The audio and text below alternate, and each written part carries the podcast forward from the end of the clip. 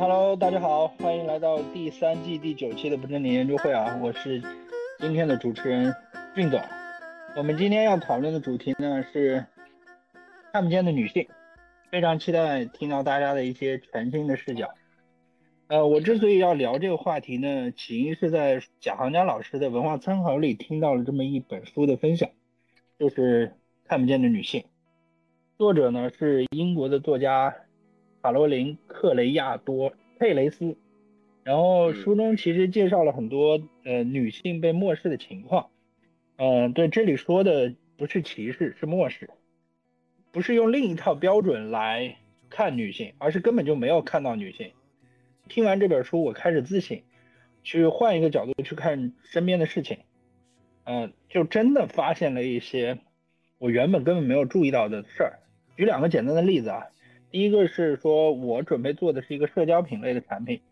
但是谈到吸引用户的时候，我们在开会的时候会有人说要把形象角色设计成什么女的，然后要那种露胸露露大腿的，啊，说这样用户就会很喜欢这种。讨论让我开始感到不舒服，于是我就问其中在场的一个女性产品经理，我说：“你们觉得呢？你们什么感受？”然后他们说跟我说：“啊，我倒无所谓啊。”然后巴拉巴拉巴拉这样，我当时就有一种明显的哀其不幸的感觉。呃，也就是这一次，我觉得我自己是某种意义上有一些精神洁癖的。然后第二次呢，是蹭一个女同学的车。然后她车上有那个百度地图，老是识别不出来她说的话，然后我随便说了一下同样的话，就被识别清楚了。然后我清楚的知道是他的普通话其实要比我好的，所以这个时候我我猜测啊，大概率是测试语音的时候，呃，大量的测试数据是男性，所以这个东西才会这么灵敏的识别到。然后当我开始逐渐产生这种意识之后，就是我就发现了很多诸如此类的问题嘛，所以就想和大家讨论一下这个话题。或许它不能改变什么，但我觉得总能让有一些情况在我们中间被看到。嗯，也希望今天听一听大家的想法。嗯，以上。大家好，我是郭帅不帅。那个这个话题其实。一直还挺想聊的，因为这是一个有可能引战的话题啊，特别是我们如果录波波给呃外放的话，很有可能是被骂的啊，这也是有可能的。但是我觉得仍然值得讨论一下。一个是呢，这个话题有它的深层意义，特别是对于我看了这个《看不见女性》这个书以后。第二个呢，是我希望我们仍然可以。心平气和的来交流不同的观点，这一点要让更多的人看到这个事情。我觉得这个意义可能和看不见的女性，甚至是一些看不见的什么样的人一样的重要。嗯，嗯，我是麦田树莓专业的学生。嗯，我现我现在还在看这位作者对话的视频。我以前好像从来都没思考过哪里漠视女性了。嗯，大家好，我是江百米。然后在读研究生，我对这个兴话题感兴趣，是因为好像最近特别火，就是男性女性的这个问题。看不见的女性这本书也火了挺久的，包括上野千鹤子的那几本书出来之后，关于他们的采访呀都挺多的。但是我自己真的就是好像没有什么特别的感觉，可能真的就是习以为常了吧。就像那个俊总说，与产品经理就会觉得，嗯，我没关系啊。就好像真的就习以为常了，不会觉得有什么。然后我之前看向前一步那本书里面，他就说，嗯，比如说在讨论会议什么的，女性她就总是会往后坐，她可能是有性格上面的原因吧。就是女性，一个是有人故意让我们被看不见，但是也有一方面我们自身的原因，就是会畏惧，会就胆怯一点吧，会往后走。但是我可能今天想参加这个话题，我更想说的是看不见的老年人，就是跟生活经历有关吧。因为我对看不见的女女性和男性好像没有特别大的感受。以上，嗯，大家好，我是那个佳宁。然后呃，这个听书我是很久之前就听过，当时。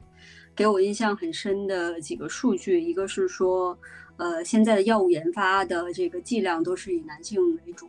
就是你们男性数据为主，也就意味着，呃，女性吃同样的药量的情况下，可能会造成非常大的副作用。呃，还有一个就是汽车的碰撞测试，在呃就是测试安全的时候，它也是以男性的这个身高体重的人偶去做的这样一个测试，会导致女性就是在车辆发生碰撞的时候，死亡率会比男生高很多倍。这两个数据给我印象非常深。这两个数据就是在看这本书前，我是完全不知道的，也从未想过这样的问题。其实是很大的问题，就是我难以置信，在这样设计人的生死的问题的时候，整个这些嗯，不管是汽车公司的研发还是药物公司的研发，这些公司都是很大很专业的，我们所谓那些世界五百强企业，我很难想象他们就这样堂而皇之的忽略了百分之五十的人群，也就是所有的女性，就是让我非常震惊吧，嗯，所以呃，也让我反思更多。就是女性被看不见的这个现象吧。然后我记得那本书就是讲书的时候，他最后面写了一句话是：“本质的东西无需赘述，因为它不言自明。传统是沉默的，尤其无需说明自身是一种传统。”这就是指，呃，这个社会在很长的一段时间里，默认是以男性为主体的。嗯。就就最近也是，就是像刚才那个白米同学说的，最近也是，呃，起码山野千鹤子在我的 B 站推送中，他出现了很多次，让我关注到了，全方面的关注到了这个社会上男性和女性的权利地位和对他们的期待、对他们的角色之间的不同的差异吧。就是突然多了很多的思考，然后我觉得我到了这个年纪才发现这些事情，也是一件很荒唐的事情。就是，就是没有早一些看到这些东西，就觉得，嗯，呃，所以很想来参，呃，参加一下这个讨论，也看一下大家的看法吧。以上。嗯嗯，好的。刚才两位都提到了上野千鹤子啊，一会儿也想听一听两位的分享，感谢感谢。嗯，那下一位安同学。大家好，我是安。然后今天这个话题真的就挺想聊的，觉得还。很有共鸣，就是刚才听了一圈大家的发言。第一个是，呃，确实在生活中会遇到很多女性的困境，比如说我我今天翻了一下那个《看不见的女性》这本书啊，大概呃就是把一一些内容看了一下，里面提到的很多痛点，确实是我自己平时就非常非常深刻的领悟，比如说手机的尺寸。我我就很用不来这个 iPhone 现在的尺寸，我就总觉得它差那么一点点，就因为我以前用的是那个 mini，就是十十二的时候我是用的那个 mini，就比比现在这个要稍微小一点点，然后就正好可以单手操作，然后但是现在这个就 它完美的就是少了那么一丢丢，我总感觉，然后我就没有办法去一个手很自如的去把它操作好。然后这个是我的一个特别大的感受。然后另外一个就是，我在春节的时候，我看那个托波华写的那个沟通的方法，我有一个很不适的地方是，他用很多成功人士的例子都是男性，就几乎没有女性。然后。呃，在他的这个演讲课里面，就是举不好的例子的时候，用的都是一个叫董卿卿的女生，所以这个这个事情真的就让我觉得有那么点不舒服。然后，呃，还有就是最近看到一个新闻，也是真的很有意思。那个标题是什么？嗯，今年全市已查获。醉驾六百二十四起，其中女司机二十五人，有你认识的吗？这个真的就是这个新闻，当时一一爆出来，马上就引起了很大的这个争议。然后后来这个发的这个交警的平台是被迫把这个东西给撤了，然后同时发了一封不痛不痒的道歉信。所以确实，但是呢。还有一个东西，我今天突然意识到的是，就是白米刚才提到的问题。他说，女生可能就是包括俊总刚才也说到，说有些女生可能就是她自己没有意识，但其实确实我们会好像觉得哎也就那样吧，也就没有什么特别的感受吧。另外一个是我自己在我我回想我自己在招人的时候，我确实也会不由自主的考虑这个女生我能不能要，我他是不是来了以后就要结婚，我就没有办法，呃，他他他在一个稳定的状态，这样我我也会面面临到这些东西，所以也想听听大家的看法。嗯，以上。安同学感触很多呀，我们一会儿听一听你的一些详细的见解。其实我觉得一会儿各位女同学都应该呃吐槽吐槽，我会专门留出这个环节的。呃，大家好，我是那个拉普拉斯的魔术师，目前还没有加入高研院，但是是得到活跃用户。这本书其实我去年就已经看完了，包括他听书的，有很多东西是在上一任女朋友还在的时候就在跟他讨论，然后呃。所以其实我对这里面很多事情和很多专家讨论过蛮多次的，所以今天也可以分享。因郭帅应该是知道我在那个和钢群里是讲过很多这个观点的，你也正好拿来讲，还包括最近对这些问题的一些理解。其实我是个讨厌西方女权的人，但是我非常认同西方第一波和第二波女权。但因为要讲女权这个东西要讲很长，要讲很多人，所以我今天就不讲了。以后我把那个别人讲的视频拉放过来，大家可以看一下。嗯，然后我认为，实际上，因为上野千鹤子这件事情，我自己我在转群了嘛，实际上是体现出东方比较正确的女权和西方那个比较错误的女权的一个区别，也包括那个，我不知道大家有没有感觉啊？其实我觉得那次北大三个女生，她们有一部分话术或者说有一部分剪辑的那个内容里面，她有些女权其实有些是偏西方的，而上野千鹤子其实是偏东方的。东方和西方是完全不一样的，因为他们在第二波以后选择的道路是完全不一样的。这个这个以后有机会再讲讲。好的，就是这样。Hello，宝贝们，我是八七二班的萧静。这个话题我大概是从懂事开始就非常之敏感。你是等等等等，我是觉得你声音是变了吗？是怎么了？我我怎么感觉跟往常不太一样？Because 我那个网不好，要躺在床上才能有网。OK。哦，好的好的。就是我上周做了一个，我有点兴奋。我上周做了一个让我特别爽的事情啊，就是我我非常讨厌男人在我面前随便黄开黄段子。然后上周去吃饭的时候呢，就一起聚餐嘛，我们去参加一个活动，然后有人又在那里开车了，说什么。哎呀，你年龄不是问题嘛？十八岁的小姑娘，我们正好，反正对吧？就是滋润一下他们。然后我就问他，我说：“我说亲爱的，你儿子多大？我还未婚，等你儿子长大哦。”就撩回去了，撩得他哑口无言。然后我就很爽，很爽，很爽，你知道吗？因为嗯嗯嗯，我们那一桌非常多的女性都是默默的忍受，我从来不忍受。还有我前男友。他说什么？哎呀，我什么什么他妈的！我说，请你不要在我面前爆粗口。我是一个教育工作者，我不可能对着一个孩子三岁的孩子说他妈的什么什么什么什么什么吧，对不对？对对对，请你不要在我面前爆粗口。所以我历任男朋友都不敢在我面前爆粗口，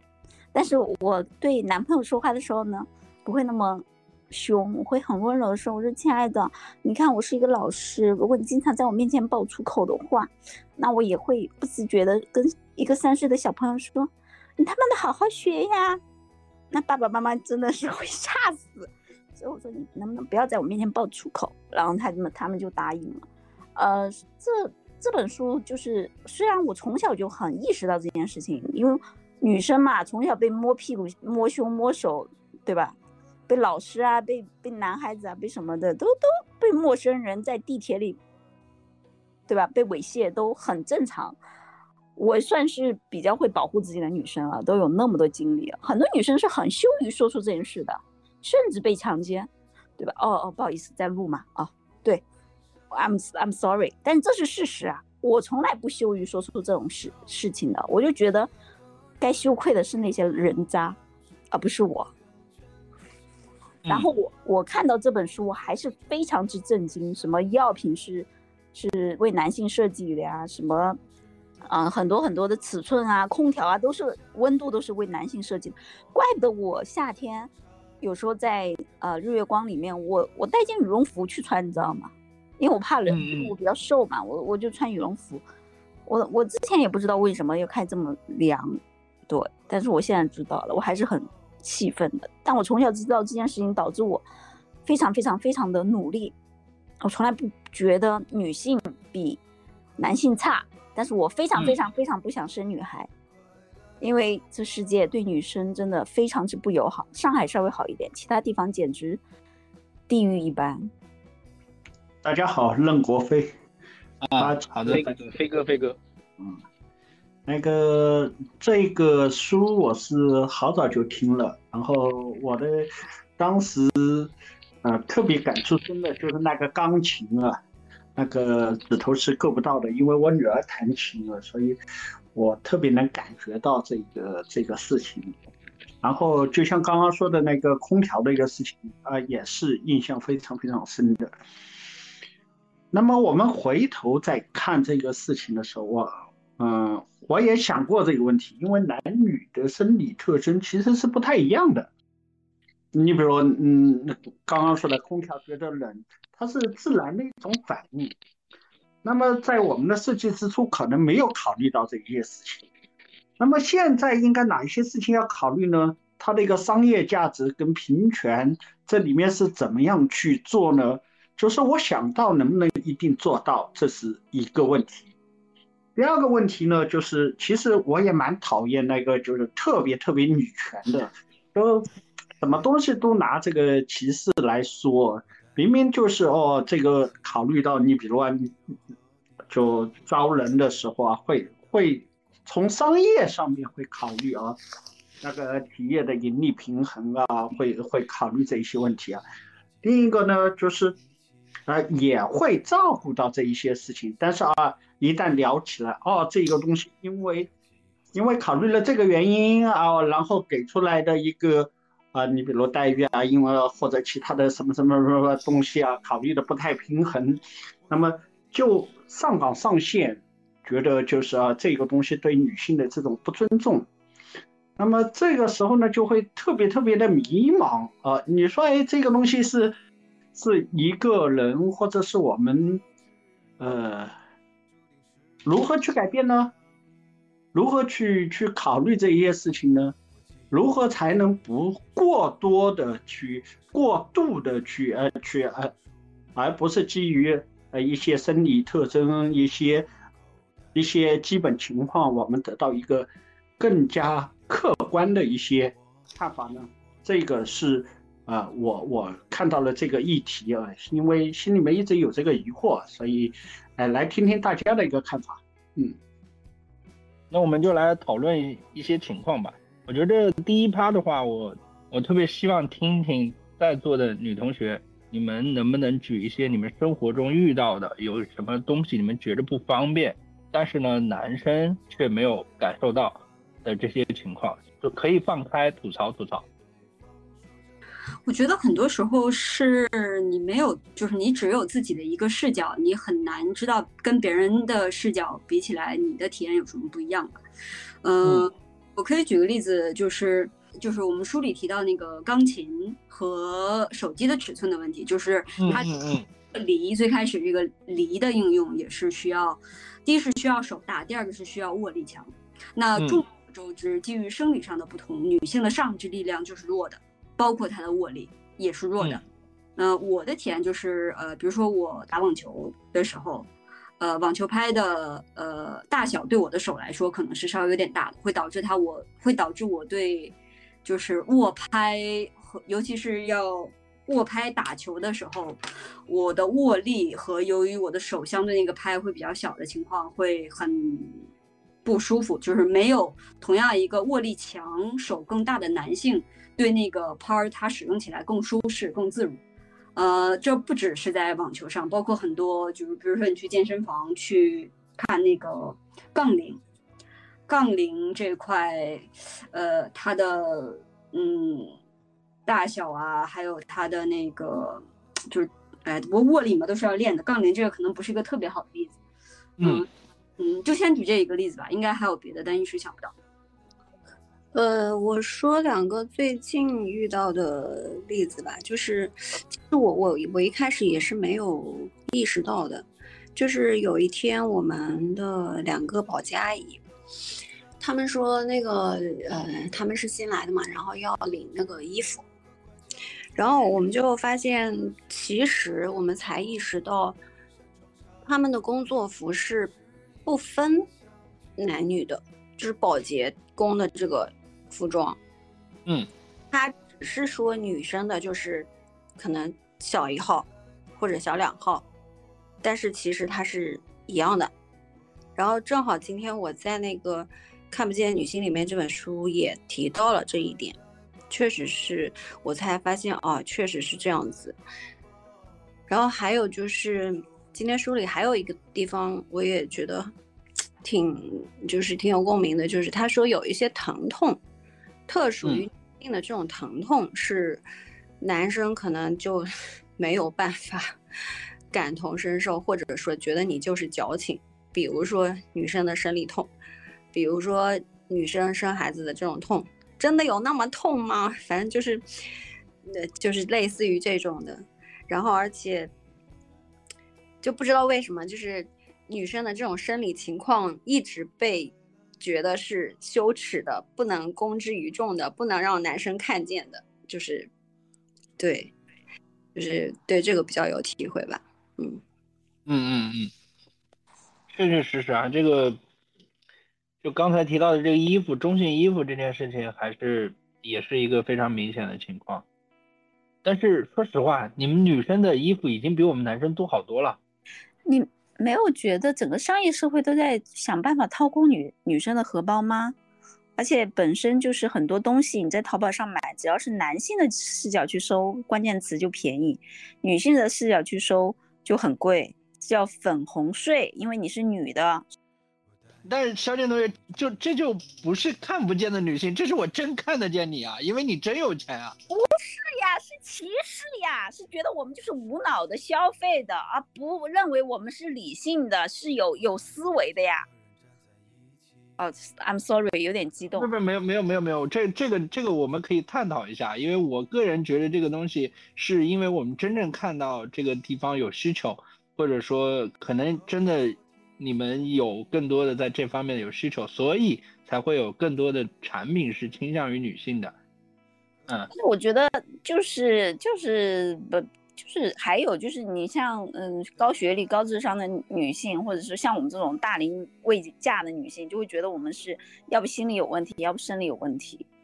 这不就是最大的侮辱和歧视吗？包括我的父母都不相信我可以通过自己的努力能过得好，我妈妈。侮辱我的也不是侮辱我的话，我妈妈催我结婚的话就是，就是说你赚那么多钱有什么用？你嫁不出去你还不是没用？你就是一条可怜虫，什么什么什么什么，就是连我的父母都不相信我可以能够凭自己的努力好好的活在这个世界上，就一定要依附一个男人。嗯，这是这是从根源上的侮辱，你知道吗？就是。我觉得我我我我无论怎么努力，我无论做到再高的位置，我无论自己开公司还是怎么样，我妈就觉得你应该嫁人，你应该嫁人，你应该嫁人。我我我妈妈经常给我推一些那种，就是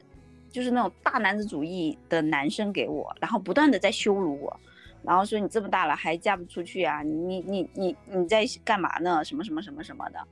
然后一直问我说你你那个工资够花吗？你平时买包？嗯，花多少钱啊？你家里动拆迁款，呃，分你多少呀？还是全给你弟弟啦？什么什么的，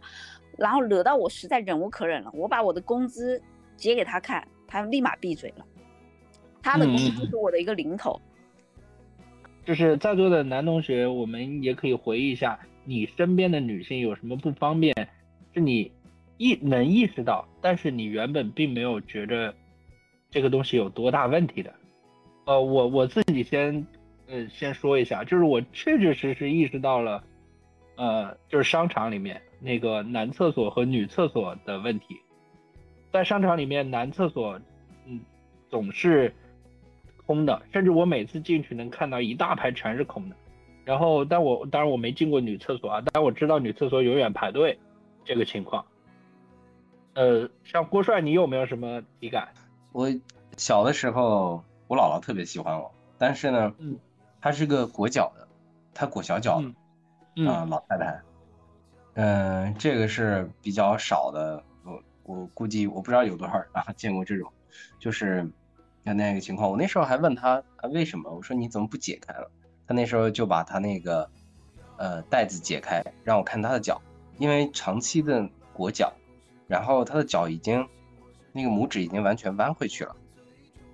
嗯，就是已经变形了，它已经变不成正常的形状了。我说那谁让你这样呢？他说我小的时候，我爸爸我妈妈就让我这样过的。哎，我说那太不爽了，那不是又跑不快又不能到处玩吗？他说是呀。嗯，我那个时候就有了一个知道这样一个事情，因为我看到我姥爷他是没有的，可以正常的走路的。啊，那我知道那一代的人，可能我们中国二三十年代出生的那些人，他们是一个什么样子的？我其实遇到蛮多的。首先，大家有没有发现一个问题？就是这本书肯定肯定没提到，因为这个观点不是这本书里的。嗯嗯女性在职场的黄金的，就是赚钱的时间是比男性短很多很多的。嗯，因为女性要负一个养育的责任，还有她哺乳期恢复的那个时间，以至于她在职场的提升是要比男性慢的，哪怕她很优秀。而女性的退休时间又是比男性早的。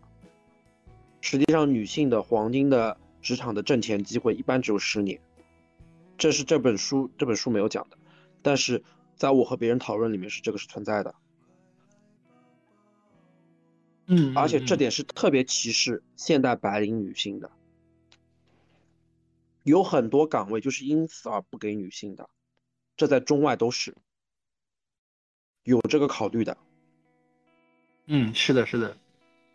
还有再说另一件事，就是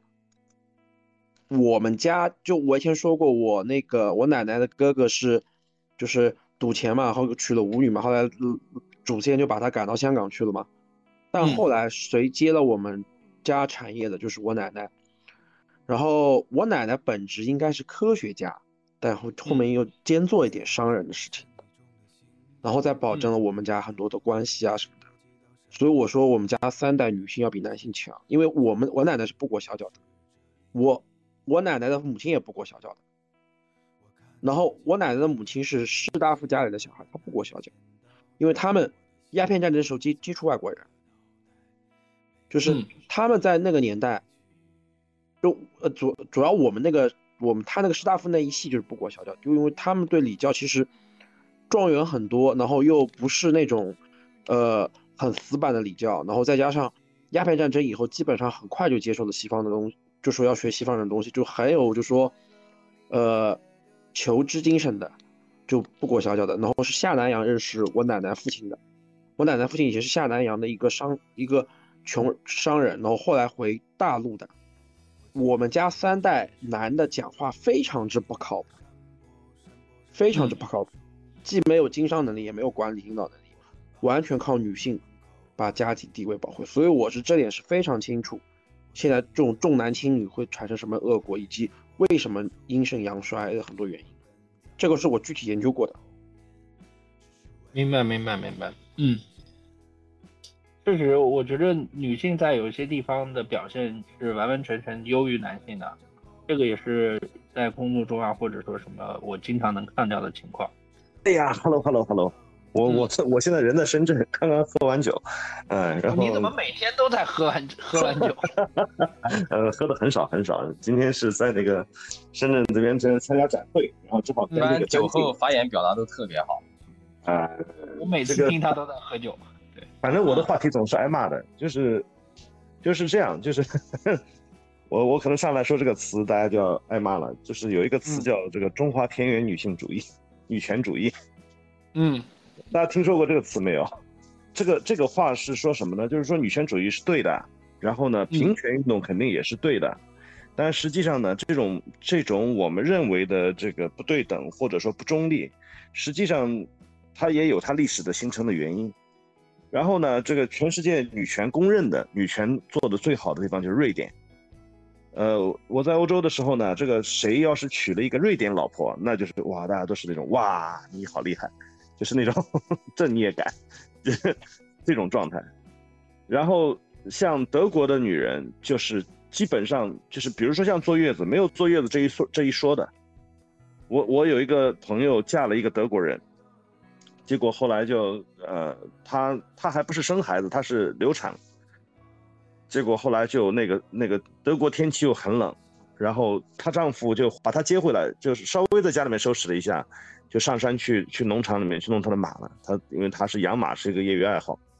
然后就把他妻子扔在家里面就，然后后来这个中国女女人就委屈的哭，然后就给我们打电话说说这个说这个 德国男人不是人，但实际上这个就是。就是我们看到的平权的另外一面，就他并不认为，然后后来我们去跟那个德国人聊天的时候，他他完全不认为说这个事情需要额外的关照，或者说需要有什么特别的对待，就这这就是很正常的状态。然后我们在德国送小孩去幼儿园，基本上有一半的这个小孩都是一半以上的小孩都是，呃，爸爸在接送。然后因为德国是这样，德国一般两个人结婚以后。呃，就会有一方，一般情况下是会有一方，他们会选择，比如做一个叫 mini job，就是说半天的上班，因为德国的幼儿园下午放学很早，就两三点钟就放学了，所以基本上就有一个人只能做半份工作，然后下午就很早早的要把小孩接回来，然后带着小孩去上什么辅导班，带他去，呃，他这个辅导班比较主要是唱歌、跳舞啊什么之类的这些东西，然后在在德国其实有很多的男人。呵 呵这个就是选择了放弃工作，放弃半份工作，或甚至放弃全部工作，在家里面照顾家、照顾家、照顾小孩，并不是说说说中国的女权就没有问题，或者说什么之类的，这些问题我们都都承认。但是这种绝对的平权，就是你也要看这个女人愿不愿意付出这样的代价。我们我我刚我前面讲的这个中华田园女权主义，有的时候就是说，一方面你认为的女女人特殊的那些部分应该被照顾的地方，我必须要被照顾到；另一方面，女人享受的这些福利又又又我我天然的应该享受。但是实际上这这个当然是一个美好的一个愿景了，对吧？女人应该被关爱，应该被被保护，这是自然的。呃，一方面有的时候你做着做着就做过头了。另一方面呢，就是说，实际上这种绝对的平等是不存在的。然后像德国、北欧，实际上真正这个所谓女权做得很好、很平等的，那就意味着，就是我刚才刚才做个 conclusion，做个做个小总结，就是说，呃，像像德国这样的情况，就是说，你女人必须像男人一样的工作，嗯，女人必须像男人一样一样的这个。就是男人如果说在家里面失业，或者说甚至甚至说在家带小孩的话，那女人一个人挑起整个家庭的负担是一样的。所以这些代价你同样要付。好的，好的，明白。然后最后再说一句，就是说，这个我们现在的媒体其实其实，在欧欧洲，我们在国内我们很难理解说女权主义是一个怎么样的一个，特别是女权组织是一个怎么样的团体。就这里面装了好多很极端，然后由那种社会扭曲导致的一些，这个很奇奇怪怪的东西。这个这个地方我可能觉得一言难尽，因为背后还有一些基金会啊，还有一些意识形态啊这样的东西在后面支撑着。比如说唐山打人那件事情，你可以说中国什么治安不好，你可以说中国很乱，或者等等等等这些事情。但是你当发现有有一类很奇奇怪怪的人，非要说这个事儿就是女权问题，就是中国的女权没有得到保护。就是你真的在国外的那种语境里面待了一段时间的时候，你立刻会发现，就你会立刻意识到说，这个东西是有外部势力，就是因为他们女权是有专门的基金在后面做支撑的，然后他们也常年在质疑你说中国你是不是真的很好的保护了女权等等等等这些事情，所以他们就在等着你跳这样一个坑，然后就是出这样一件事情。嗯，对于那个那天打架那个事情来说，如果是两个女生跟一个男生碰到那么一帮流氓。打架的结果可能比现在这样还要厉害，就就，但至少会同同等的发生这样的事情，但是你不会往女权身上去扯任何的关系。嗯，我觉得可能现在我们讨论这件事情就有点那个，有点这件事啊，对对这个对这件事儿本身就不太那个，不太好说，因为它确确实实受害者是女性。我们其实完全可以，嗯，换一种角度去再讨论这件事啊。呃，那如果如果再换个角度的话，那就是说，比如我是基督徒，那在这个基督徒里，在基督教里面，在我我特别新教里面，这个有这样的讲法是女人要以男人为头的。是有这样的想法的，但是我觉得这个就是好多文化在本质上就认为天生就应该这样，或者说是在漠视女性啊，这是我自己的感观感啊。啊，不过我的视角，我的视角肯定是男性视，我的视角肯定是男性视角的，就是说，呃，我的视角肯定是有点偏男性视角的。然后我也我也并不想在这个问题上非要说我就是一定要一定要强做公理，我只是说把我站在。就是说我看到了欧洲的女权的现状和中国的女权的现状，其实其实总体来说，中国的中国对女性的保护是比较好的。总体来说啊，这是我的看法。今天我也在想要重新把话题往回拉啊。我们今天可能觉着女权或者说是歧视女性这些事情，呃，我们肯定是永远站在不歧视或者是维护女性权益的这样一个角度的。但是我们想看一看我们在一些现实生活中哪些地方就没有看到女性，或者是完全忽视了他们的感受，或者我们哪些地方可以做得更好？嗯，那小爱同学你可以展开讲一讲。嗯，反正我因为在上海嘛，就是大家都知道，就是上海的话呢，就是原来的传闻都是怕老婆，对吧？然后。那个感觉，上海的男人都是在家里做不了主，都是上海的女人很厉害。那其实就是尊重女性嘛。之前有一部电影《叶问》也是，就我相信大家看过的，可能对里面也有印象。他就会说啊，我这个我不是怕老婆，我是尊重女性。我觉得其实上海在这一点上做的还是挺好的，嗯。然后，所以我没有太大的感觉是没有被看见啊，或者说是没有。被忽视了呀，这种反而我觉得是一直是受到了这种优待的，嗯，但是有的时候呢，呃，有一些女性她可能会觉得有某些的优待就是一种歧视，比如说，呃，在国外的话呢，就其实刚才海哥也提到，那我我发现如果说在国外的话，他可能他不会有这种什么女性停车位，啊，大家都是一样的。但是在国内的话呢，其实之前是有一个商场，它是特地去划出了一个叫做女性停车位，就比较宽、比较大，然后比较好停，那这个出入都很方便。那这个其实我觉得它是一种优待女性的，呃，作为我来说，我会很 enjoy 享受在这样的一个优待当中。但是就会有很多的女性就跳出来了，她就说这是什么意思？是看不起女司机吗？就是。觉得好像我们女司机车技就不如你们男男人吗？为什么要给我们这样特殊的优待？其实你优待的背后是你看不起女性，所以这一点其实我当时我也就是我看到这个新闻的时候，我其实心里也有一点感慨啊，就是所以有的女生她有的时候是你想要被优待吗？你的内心是想说要被照顾的吗？就是还是说你其实是追求，我刚刚看到评论区里面有人提到说，我不需要优待，我只需要平等就可以了。嗯，那所以这种其实有一点仁者见仁，智者见智的。因为我可能是从小出生在上海，又是经历了独生子女的这样的一个大环境，我就觉得女孩子就是要被宠爱的。然后我们家也是都是哥哥，然后就我一个女孩，然后后面又是弟弟。就所有的人都会就是宠着我，然后家里生儿子，那个外公外婆爷爷奶奶都摇头说我们家什么时候来个女儿啊？所以我就感觉这个，嗯，这个话题其实我我感觉是没有什么太大的发言权的，嗯，就是如果说可能在呃，比如说偏远一点的城市啊，然后他们对于男性的这种保护和对于女性的这种稍微的一些。偏见觉得说养女儿对吧，他就是可以啊随便怎么样，但是儿子一定要照顾好，要给他买房子，要怎么怎么怎么样的，这一点我觉得可能会更有发言权。那其次，因为我是有一个儿子一个女儿的，那我其实我也有考虑过，就是对于他们两个人的教育，但是我好像也是偏哥哥就要让着妹妹的那种感觉，所以我就想先聊到这里，好吗？我觉得就是。大家其实对于对这个因为我也是晚进来嘛，所以之前应该大家已经讨论了很多了，关于呃女权啊，或者说女性在哪里被忽视啊之类的。我其实呃觉得说我自己 personal 的那些意见也不是很强，也不是很重要，但是我想带来一个呃其他的视角吧，但是可能会有一点点偏题，大家听听看啊。呃，我在去年的时候看过一个纪录片，然后那个纪录片叫叫做 The Red Pill，就是红色药丸。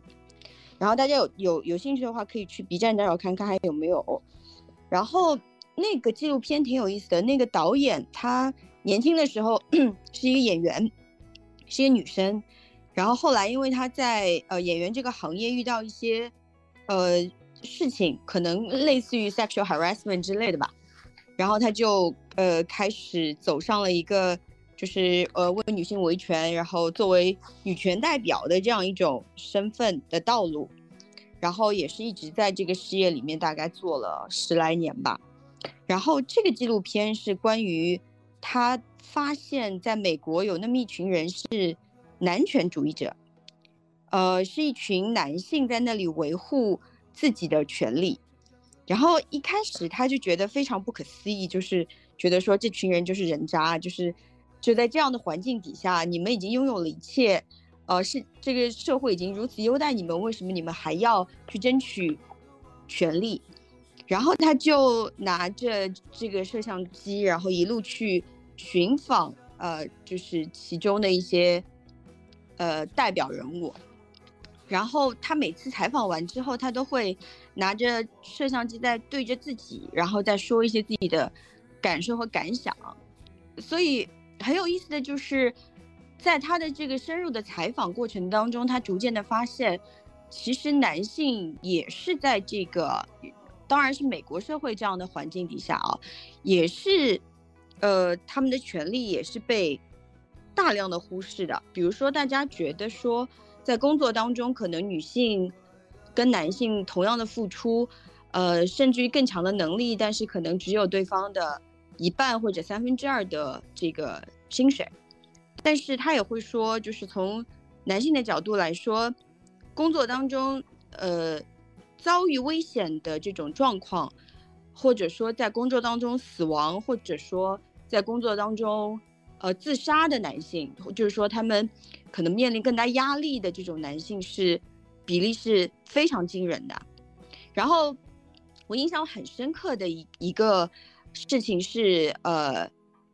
大家都觉得可能女性在家庭生活当中是弱势的，容易被家暴的。但是有数据显示，大概就是在这个家暴的人当中，也有差不多四分之一是。男性，但是这些男性是没有办法受到任何保护的，就是他们没有任何的组织接电话，或者说去有任何的方式去保护他们。呃，然后其中有一个男性，他就说了一些自己就自己的经历，因为他的呃老婆是情绪非常不稳定，有一些精神的状况，所以经常会一言不合，然后可能就对他动手。然后他就有一次跑去警局报警，然后警察就跟他说：“他说遇到这种情况你就赶紧跑，呃，因为就是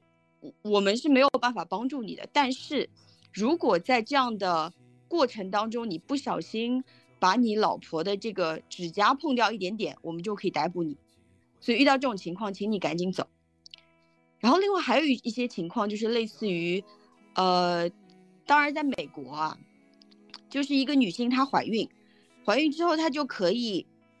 随便指认一个男性，就是跟她有过性行为的，就认定对方是父亲。然后呢，这孩子的父亲。然后这个男性他还不能做任何的，呃，就他在没有这个妈妈的同意的情况底下是不能做亲子鉴定的，他只能认下来，然后一定要付那个抚养费。所以我觉得就是，呃，你会看到这个导演他在整个过程当中，他，呃，越来越理解男性的处境，也越来越觉得在反省自己所谓的这个女权这件事情它的，呃，正确性，或者说我们到底在 ask for 一个什么样的一个 rights。嗯，所以我觉得这个这个纪录片当时我看完之后是觉得非常有意思的，当然后来也没有太多的去去追究，去去研究，但是我觉得可能是呃给大家带来一个另外一个视角吧，对，就是分享一个这个内容。非常感动。我们本来要谈的是女性，结果也被共情到了。因为这件像这种家暴啊，或者这种事情，我确确实实是有遇到过。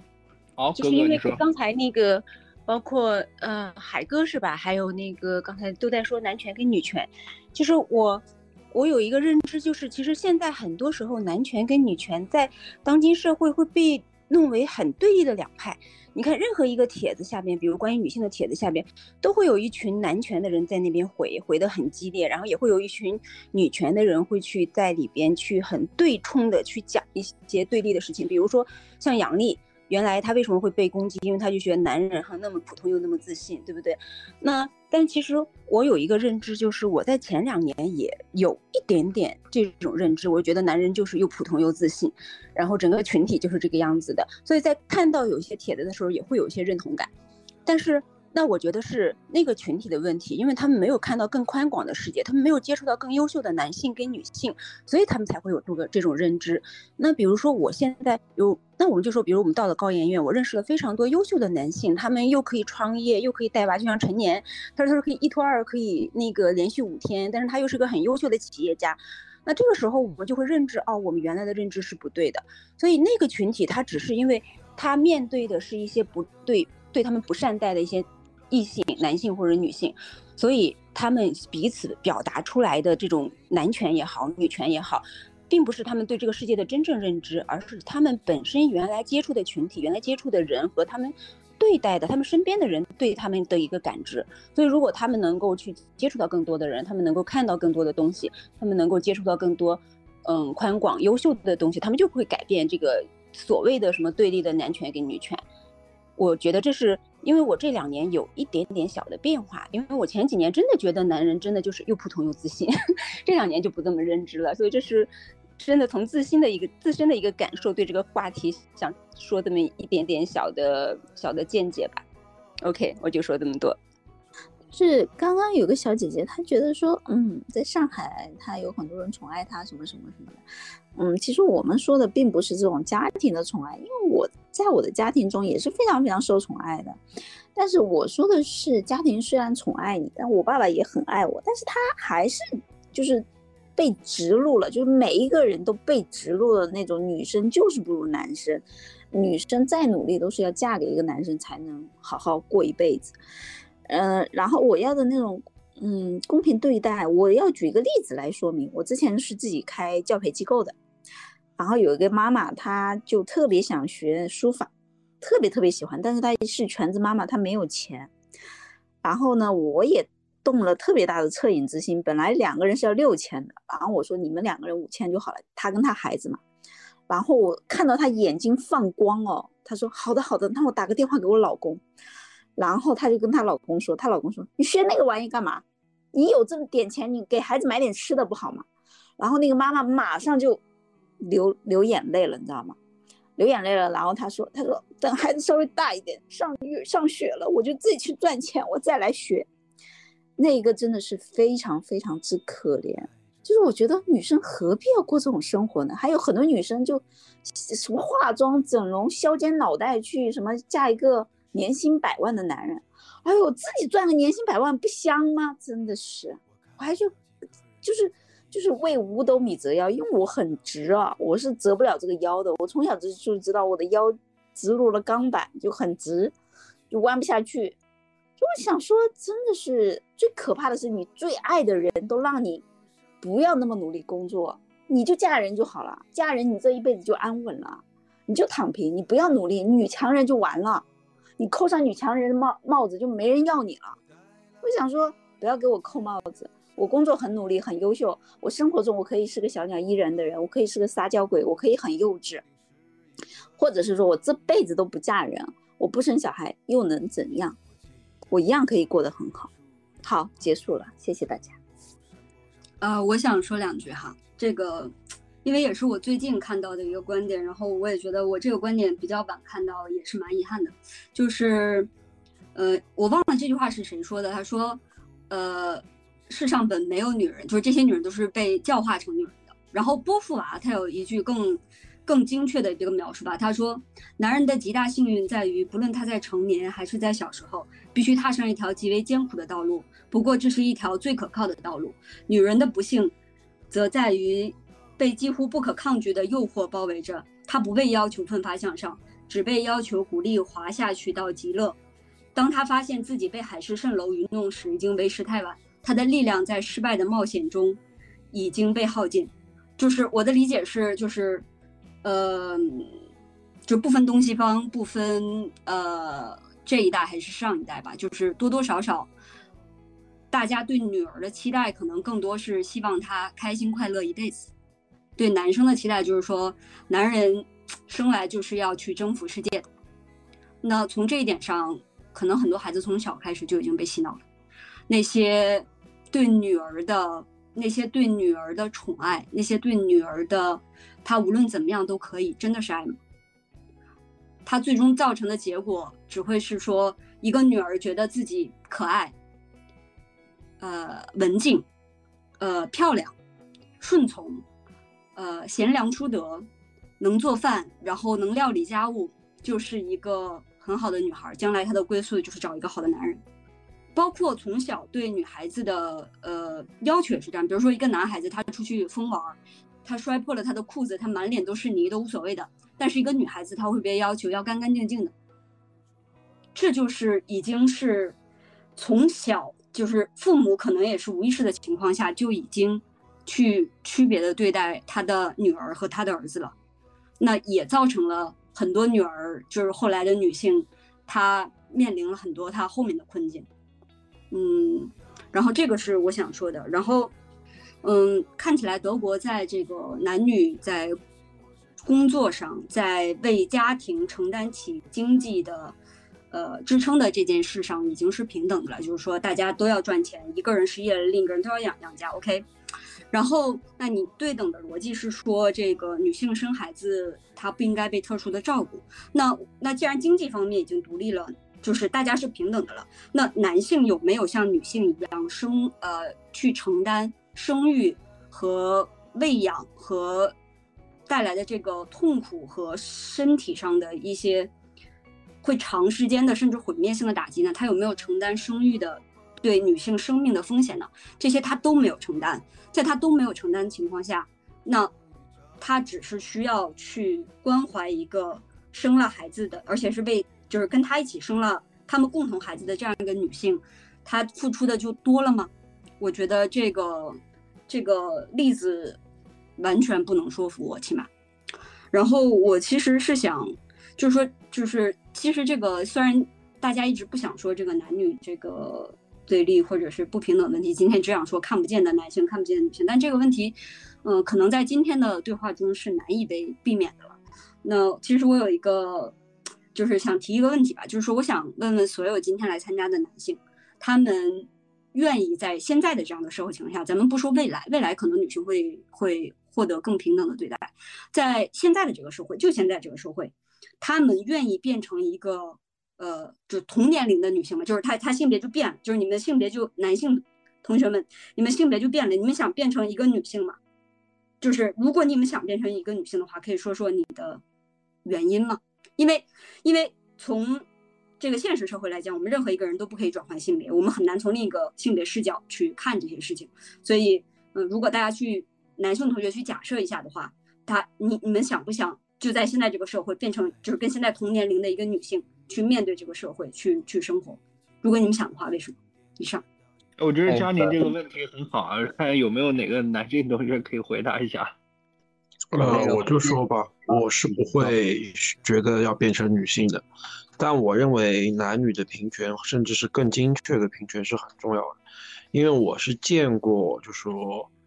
就说就那种传统的重男轻女思维对我家造成的伤害，因为的确是我家几个男的真的是不行，真的是不行，能无论是能力，还是人品，还是胸怀都不行。而且他们就是因为就是怎么讲，就是社会，因为他们当时的学习成绩要比女生好，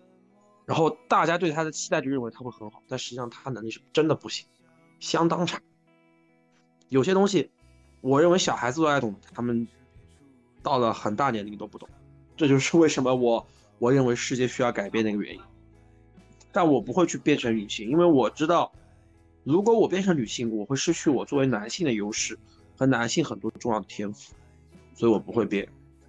而且我并不是一个喜欢用身身份变化来决定事情的。我认为，一个人应该重视自己在自己身份和自己的那个呃社会中拥有的独特的价值。好，谢谢魔术师。我觉得大部分情况下，觉得那已经这样了。那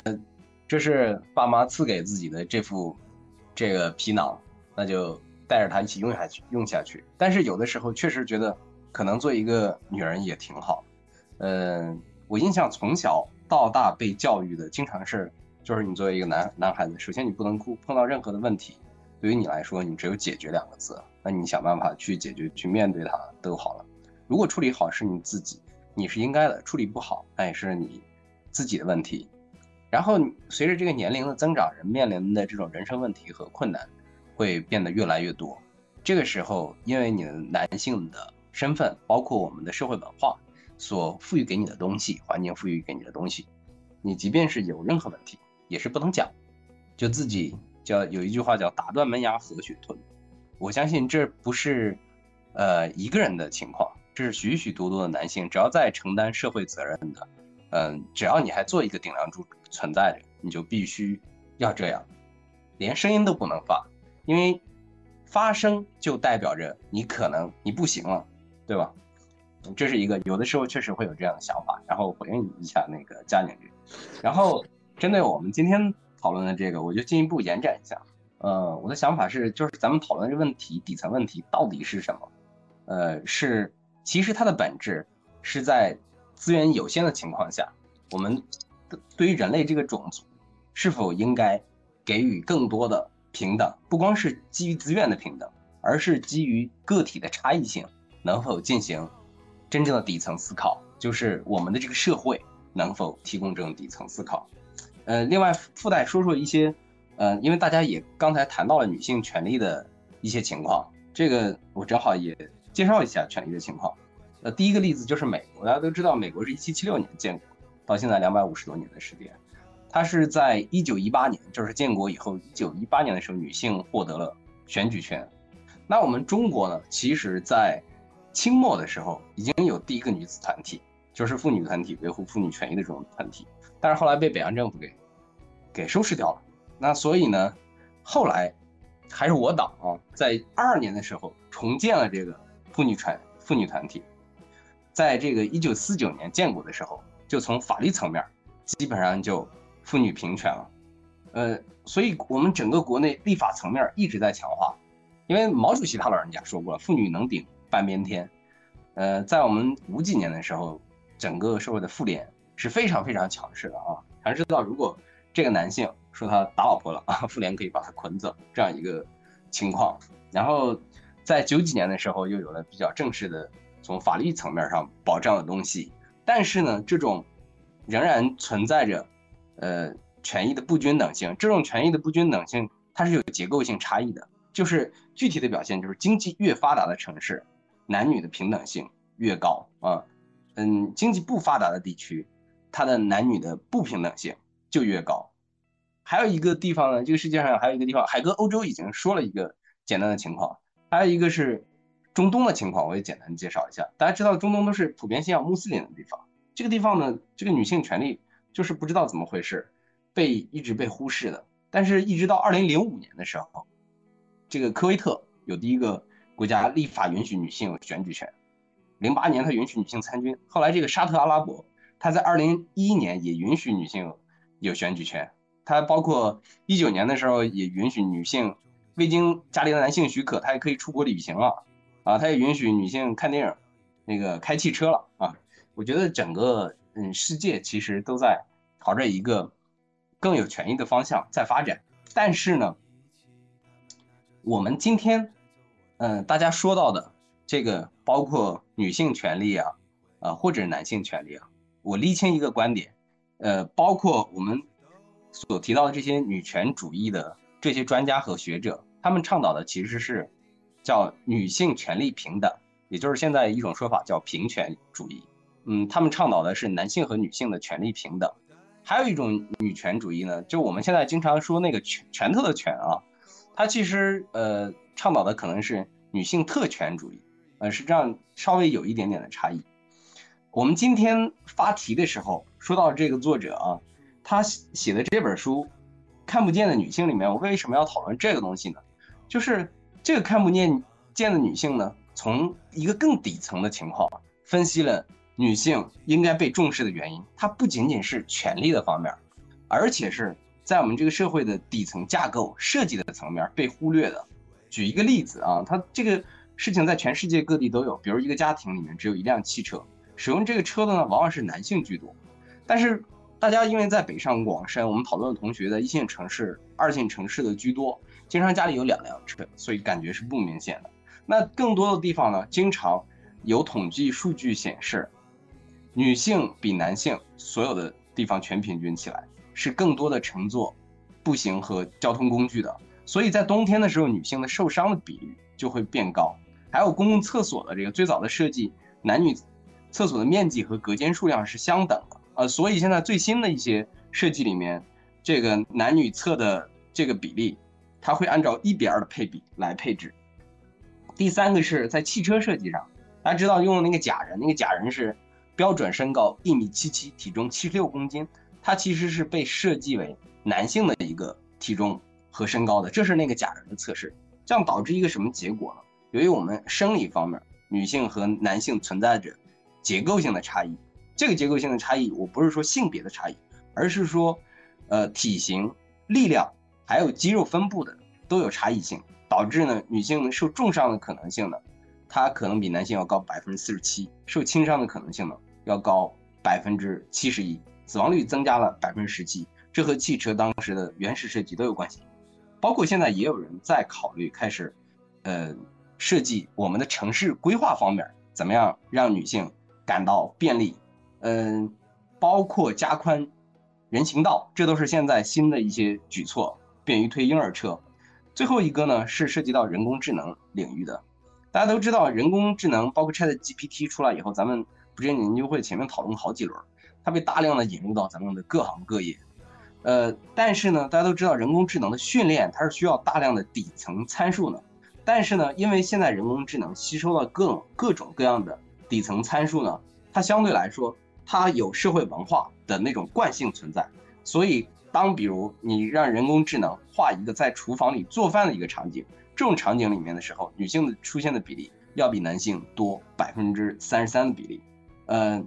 所以我说看到这个数的时候，我是很震惊，因为我以前听到的，呃，我们的男女权，大家对于权利的争论啊，主要是在定性的方面。他呢，他没有说权利的问题，他只是说在我们的底层的设置，在底层的构架上，在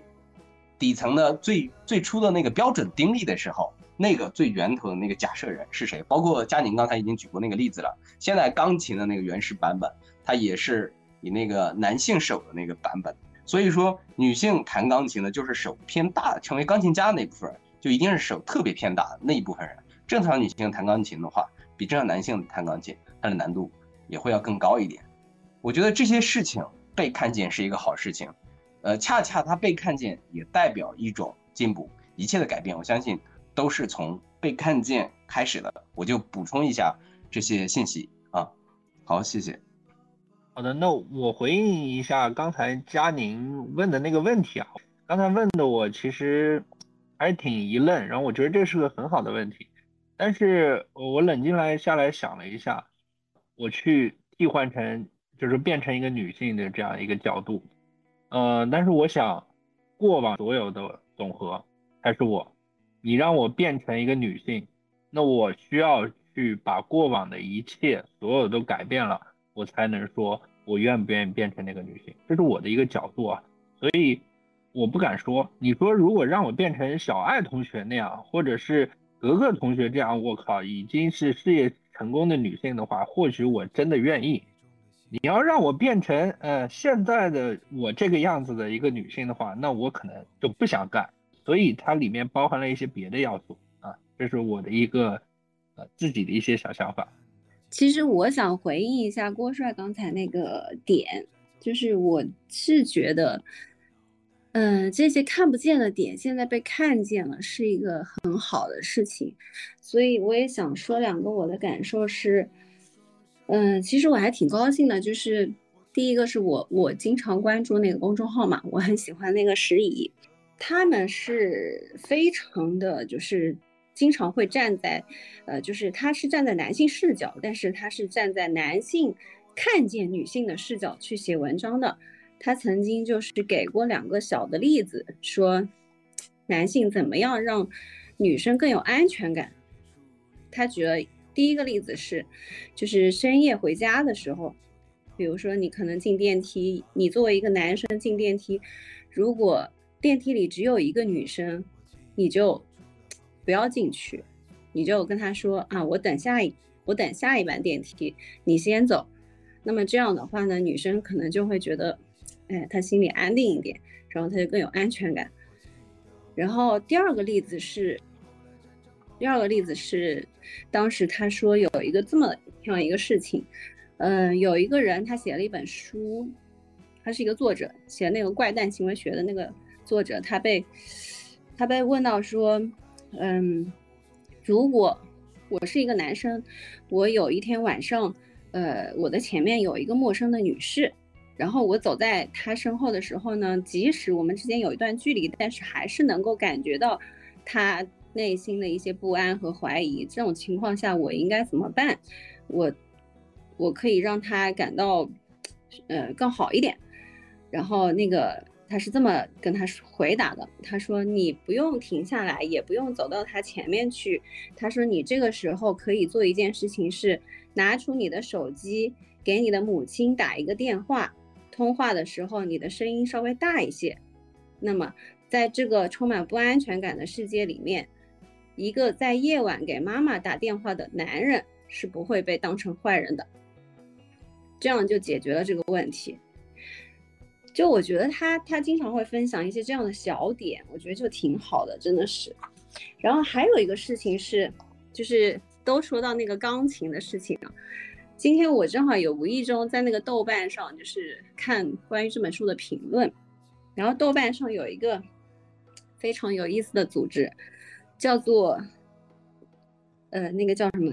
窄 窄窄健钢琴小组，就是。呃，因为他们在 YouTube 上面看到一个视频，那个人是个钢琴家，然后他男性钢琴家，然后他发了一个视频，是他说全美全全美只有一个地方是可以买得到那个窄件钢琴的，就是在哪里呢？在靠近加拿大那个离匹兹堡两个小时的一个小镇上，哎，那个地方有一个人叫 David，他是他一生都是做钢琴的，他就不干其他事情，他就。都是做钢琴，然后在他那里，他是花了很大的精力去，在不赚钱的前提下，特意帮这些有需求的人做窄件钢琴。然后那个钢琴家找到了这个以后，他觉得 真的是一个宝藏，因为他突然发现，以前只能够靠技术解决的问题，现在其实他可以靠工具。这个事情给了我很大的触动，所以我就觉得说。又回到郭帅刚才提的那个点，所有的看不见现在被看见了是一个好事，因为只有被看见了，你才能够找到解决的方式和方法。所以，嗯，我就说这些吧。这个确确实实，我觉得很多时候，啊，去看到女性的一些需求，有可能我自己的启发是，好像从商业上也是一个非常大的机会。首先啊，就是说我作为一个男性，我肯定是不会想让自己变成一个女性的。然后后来我在想呢，这种不平就是不平等的根源在什么地方？就是不平等的根源就是在我们一直是在被以一个男性的方式去教育，就这个给我们的目标不一样，这个让我们具备的这些装备不一样，这本身就是这个不不平衡的一部分。然后呢，这个大家在谈女权的时候，经常会用的，就刚才我转的非洲的一个案例，就是在非洲有一个部族，这有一个原始部族，然后在这个部族里面呢，就是这个叫哈莫族，然后他们的这个女性是要证明自己是一个受欢迎的女性，就希望很多的男孩子用用用这个藤条来鞭打她，然后她身上她身上受到的这个鞭打的鞭伤越多，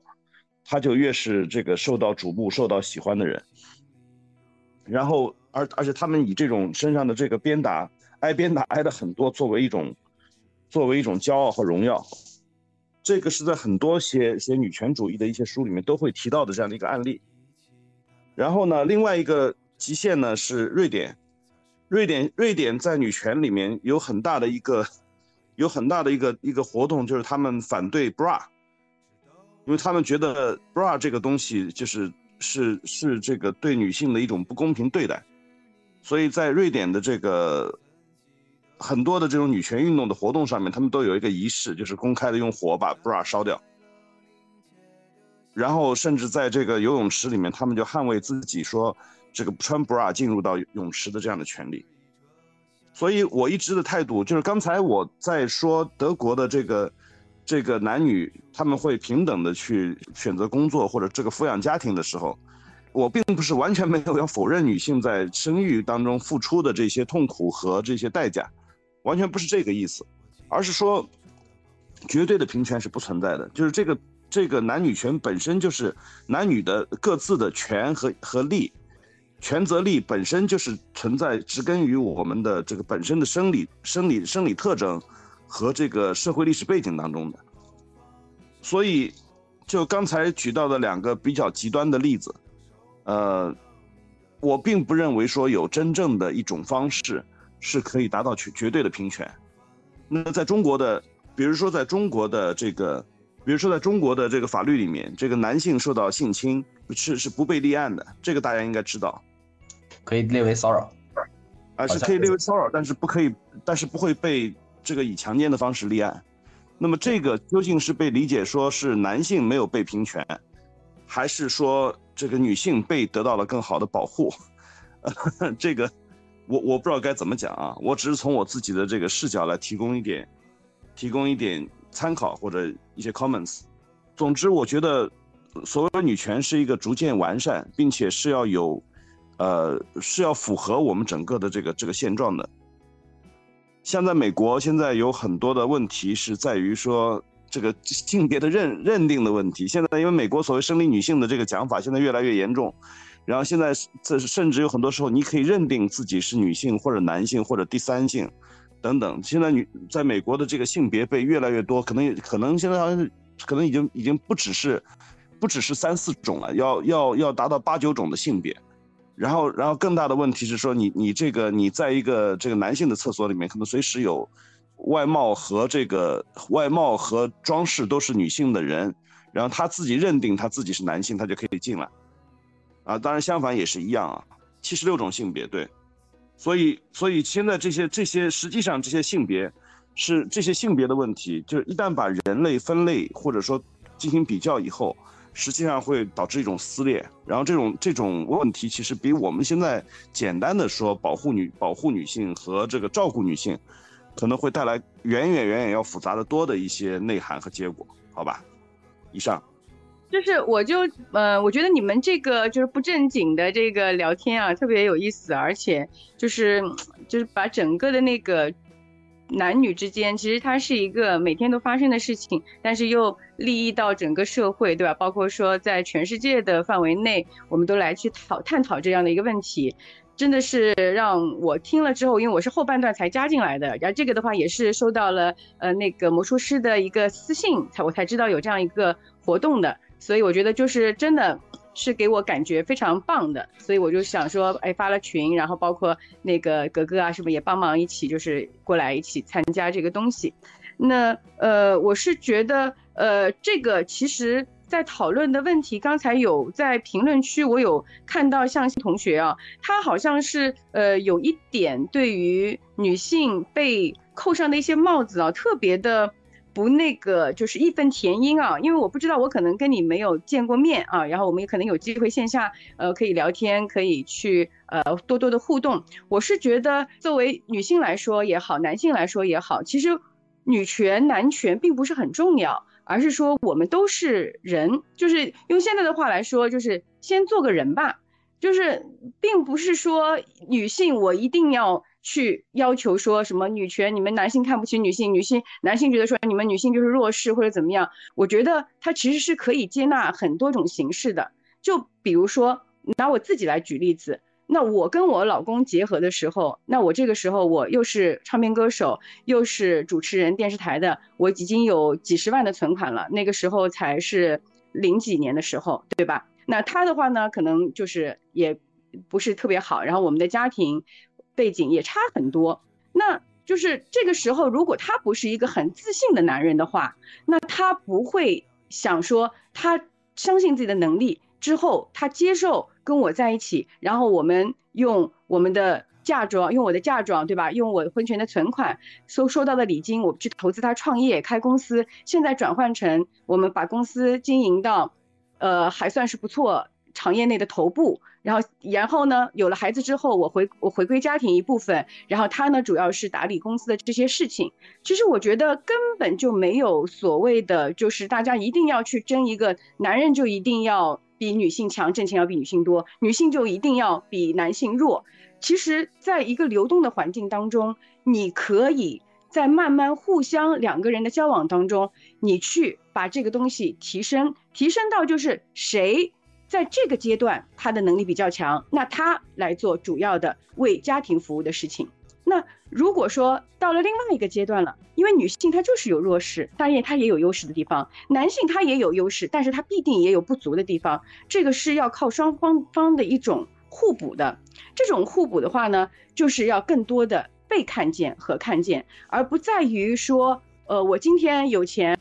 我我但是我是女的，我就不买房。我今天没有没没没没有钱，我是男的，我就不敢去追求比我现在所谓能力高的女性。我就会发现有个问题，就是现在的女性越来越优秀，男性的思维当中他还是有包袱，他就觉得说，是不是我不够好，我能不能追他？包括女性也会觉得就是说。哎，是不是有些固有思维，觉得哦，这个男的他都赚的没我多，还没我厉害，我为什么要跟他结合？我要一加一大于二，对吧？但是这种东西其实都是流动的，这都是每个人的人生，他都是会有高有低，有高有低。但是两个人的互相的这种能够一起学习，一起终身学习、终身成长的这样的一个思维在里面。为什么越发达的国家，它越是男女平等，越是男性他愿意做家庭主妇，在中国他不行，其实就是封建迷信，其实他就是自己的一种内看上去外表的强大，因为很多男男生刚刚看到了都不愿意变成女生，他内心的这种强大其实反过来是自卑，他是没有看到女性她其实也很厉害，也非常非常的强大，但是我们。不要分成男人和女人，就像刚才有一位同学说的特别好，女人是被教化出来的，我们都是人，在整个世界、整个宇宙里面，我们就是个人。不要去说男人、女人都是人，男人脆弱的时候，女人也可以去保护他；女人脆弱的时候，男人也可以扛肩膀。这个东西是流动的，是互相的。所以，呃，我我我就是想告诉大家。作为女性来说，我们不要拒绝男生的这种好意。那当我们有能力的时候，如果这个男生你觉得他是 OK 的，他的认知也是可以达到跟你共同进步的，或者说是你看到他的潜力的，我们要给他机会。但是，就是如果说是一定要分成男权女权的话，就就讲的太太激烈的话，我是我是感觉我刚刚有点心疼这个萧静同学啊，就是。他就好像感觉就就就是，一直被男生所，呃，不能说歧视啊，就是，就是一直被男生所压制，就觉得女生都不如男生。但是其实不是的，现在的社会就已经是女优秀的女生太多了，多多过于优秀的男生。但是话再说回来，就是大家都是一样的，都是在成长的，而且都会有波动，所以要互相理解，互相。好的，刚才我看到有一个新同学打开了麦，艾登是吧？啊，对的，对的，对。不过我觉得刚才那个海哥说，呃，没有绝对的平权嘛，对吧？那我我是我是我是同意的。然后，呃，小爱姐说这个，首先得做个人，我也挺同意的。然后我我我我是觉得，就是这个男权女权的问题啊，我我的认知里面呢，这世界的话应该是没有什么男权女权的，只有这个强权和弱权，啊，比如说格格啊，对吧？我觉得格格就是强权，对吧？他不管是男女，他在公司在家庭，他一定是强权。对对对啊，对，这 其实这这这这不分男女，尤其是像现在这个这个社会，对吧？因为大家技能点儿，这个体能的这种这种这种优势，对吧？男性体格的优势其实已经微乎其微了，呃，所以其实我觉得只有这个强权和弱权，所以其实也也不需要争论什么东西，尤其是在在一线一线城市，这个不就是在职场上就是看工作能力，对吧？在在在。其他的一些场合，就是看到，就是你你你的这个综合的能力嘛，就是这个样子。其实你你知道有一些设计，其实确实对男性不太公平。我不知道在座的男性有没有这种感受啊？我一直特别想吐槽，我觉得马桶的这个发明者啊真的是应该是只考虑了女性。我不知道你们刚才有没有讨论这个东西，就包括现在家庭用的，对吧？也大家也都只用一个马桶，实际上这个对于男性来说真的是太煎熬了。现在有那种设计了，带凹槽的马桶。那我们今天时间很久了，已经快两个小时了。那我们就进入到最后大家各自的那个总结环节，聊一聊今天我们聊的过程中你所受到的启发，或者是自己的一些感悟吧。哎，我我我其实其他说了说了不少了，其实很简单，就是我觉得这个我们现在讨论对于女性的关爱和保护，是为了创造和谐。呃，这个这个事情是有个度的。就是当有一些有一些问题被这个当当这个人群被割裂对立起来的时候，到最后往往容易导致这个变成一种分歧。我们在用词的时候也也可能要谨慎一点，就是说不是说没有必要去过多的，特别不要没必要以西方的那种方式去讨论绝对的女权和绝对的这种平平权。呃，刚才说的弱强权和弱权，我觉得有点道理的，对吧？我们把这些。用用这样的一种角度来看，其实可能会会公允一些。反正不管怎么样，这个 我希望的是是能够有更多的和谐，而不是割裂。嗯，下位艾登同学，我我我其实也没啥感悟，我就想跟大家讨论一些汤汤水水的问题。比如说赵敏同学说：“哎呀，有没有男生坐着上厕所？”那当然有了。所以男生在上大厕的时候是很很很很煎熬的啊。我就想。聊聊聊聊这种事儿，当然这个是结尾了。结尾的话，反正我我是觉得，嗯，我因为我们公司招聘里面，其实我更喜欢更喜欢女生，但是女生的话，确实会因为有这种生育的这个压力的话，呃，会会会导致在职场上会有些弱势。尤其是我是觉得，像我们中国以及所有的这种东南亚国家，应该向西方学习，就是。作为一个这个社会父亲的责任责任的话，应该去多给女性去做补贴，比如说单亲妈妈，然后包括在职场上有一些，呃，就是更多的倾斜，因为女性的话确实，呃，承担了在生育这块的话承担了更多的这个义务嘛，这个就是我想说，当然这个这个话题很大啊，啊，然后我觉得后续的话就讨论，哎，我们可以聊点具体，我我特别想聊这种具体的东西。嗯，好的好的，比如马桶，这个里面我想分享一个小知识点，据说是现在非常提倡男性也使用马桶小便，因为卫生，在家里的情况下，嗯，这个后面我可以再继续细聊。然后我插一句啊，一分钟啊，就是为什么说做这个呢？因为最近做了一个那个专利，就是说让这个马桶调角度的。实际上对于女性来讲，就是如果是如大侧的话啊。就是马桶那个角度也不合理，因为正常的人这个直肠对对着这个地应该是那种垂直的角度。其实马桶的话平的话，其实那个直肠也是有弯曲的，所以有部分人会有痔疮，尤其是这种外痔，会有这种情况啊。嗯。但是现在其实已经在做这种产品的改进。我主要是做那个，就是我自己开了一家事务所，主要就是给企业这个做专利以及做这种什么专精特新啊，做这种企业认定类的这种项目。然后，所以会接触很多新的这种技术，然后正好最近有做这种马桶的东西，所以，哎，看到格格这个东西，我特别想吐槽。嗯，那下一位安同学，哎，真的，我觉得大家都是宝藏。我今晚听到了好多特别好的观点，真的。嗯，有一些感受，就是其实第一个感受是，嗯，确实男性他有很多的优势和他们的特质，我觉得其实是我们女性也可以去学习的。比如说，作为男性来说，他们的思路可能更加直接，想法更加简单一些。其实作为女生，很多时候过于细腻和敏感，可能会导致在生活中有一些，比如说过多的焦虑或者情绪问题。那呃，像男生像可能像男生一样去思考和行事呢，可能会让我们的心理负担得到更多的一些释放。我觉得这个是其实是一个比较好的点。然后第二个呢，我觉得就是男生还有一个可以学习的点是，他们的生活当中是有很多个支点的，比如说工作，比如说友情，比如说呃各种爱好啊什么的。但是好多时候说到女生，好像就是嗯什么爱情大过天啊什么这种之类的。所以其实。呃，可以向他们去学习一下，怎么样把人生活成多项选择，对吧？就是不要去，呃，只有一个单项选择。那么，试试去在拥有爱情的时候不失去自己，在失去爱情的时候不失去生活。我觉得这个也是可以去探讨一下的。嗯，今天看到上野千鹤子在那个纪录片最后的讲义里面，他讲了一句话，说女性缺少的呢是设立一个个小目标，又一项项实现了一个自我效能感。哎，我觉得这个还挺好的。所以说，嗯，今天突然想到说，作为女性，如果说想要，呃，被更多的在遭遇一些困境或者是力所不能及的时候，那我们是不是可以去尝试一下，就是拆解目标啊，通过实现一个个的小目标去达成一个自我效能感，用这样的方式去，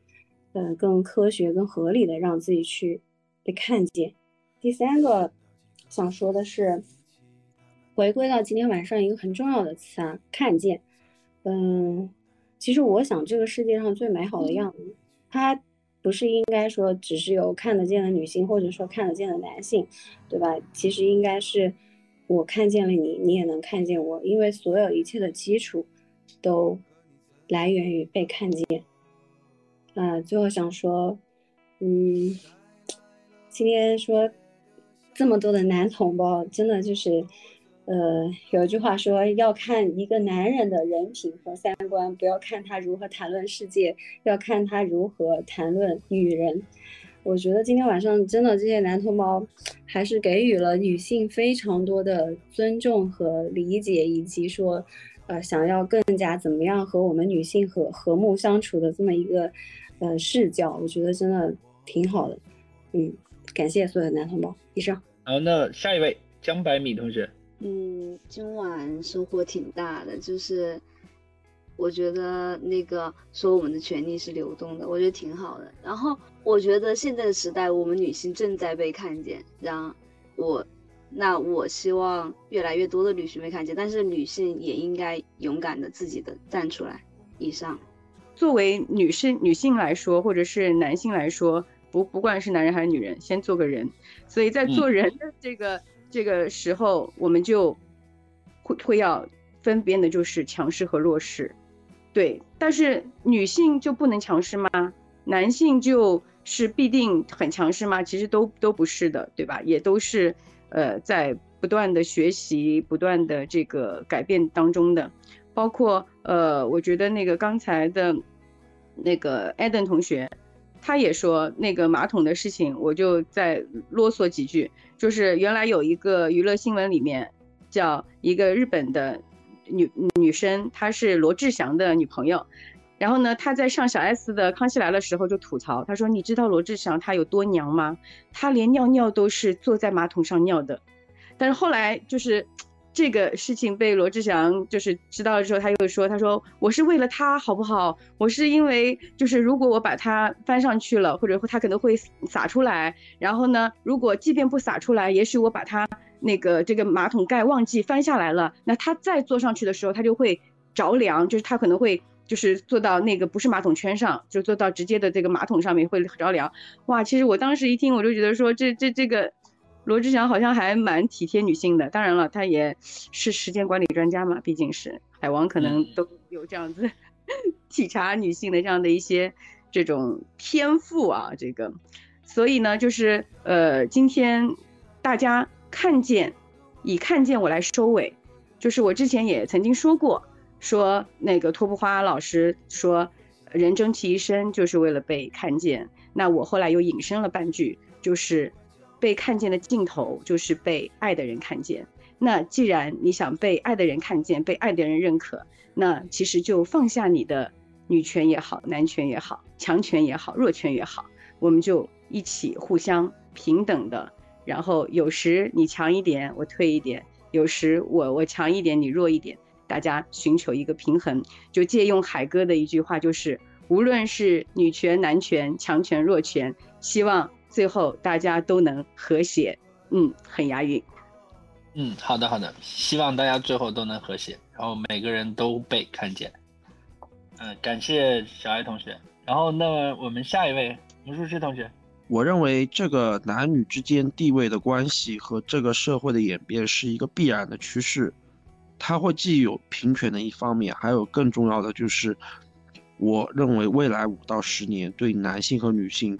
在家庭关系和位置上的要求肯定是跟以前会完全不一样，而且会发展的非常非常剧烈变化。就比如说，男人会需要会做饭，会做家务，会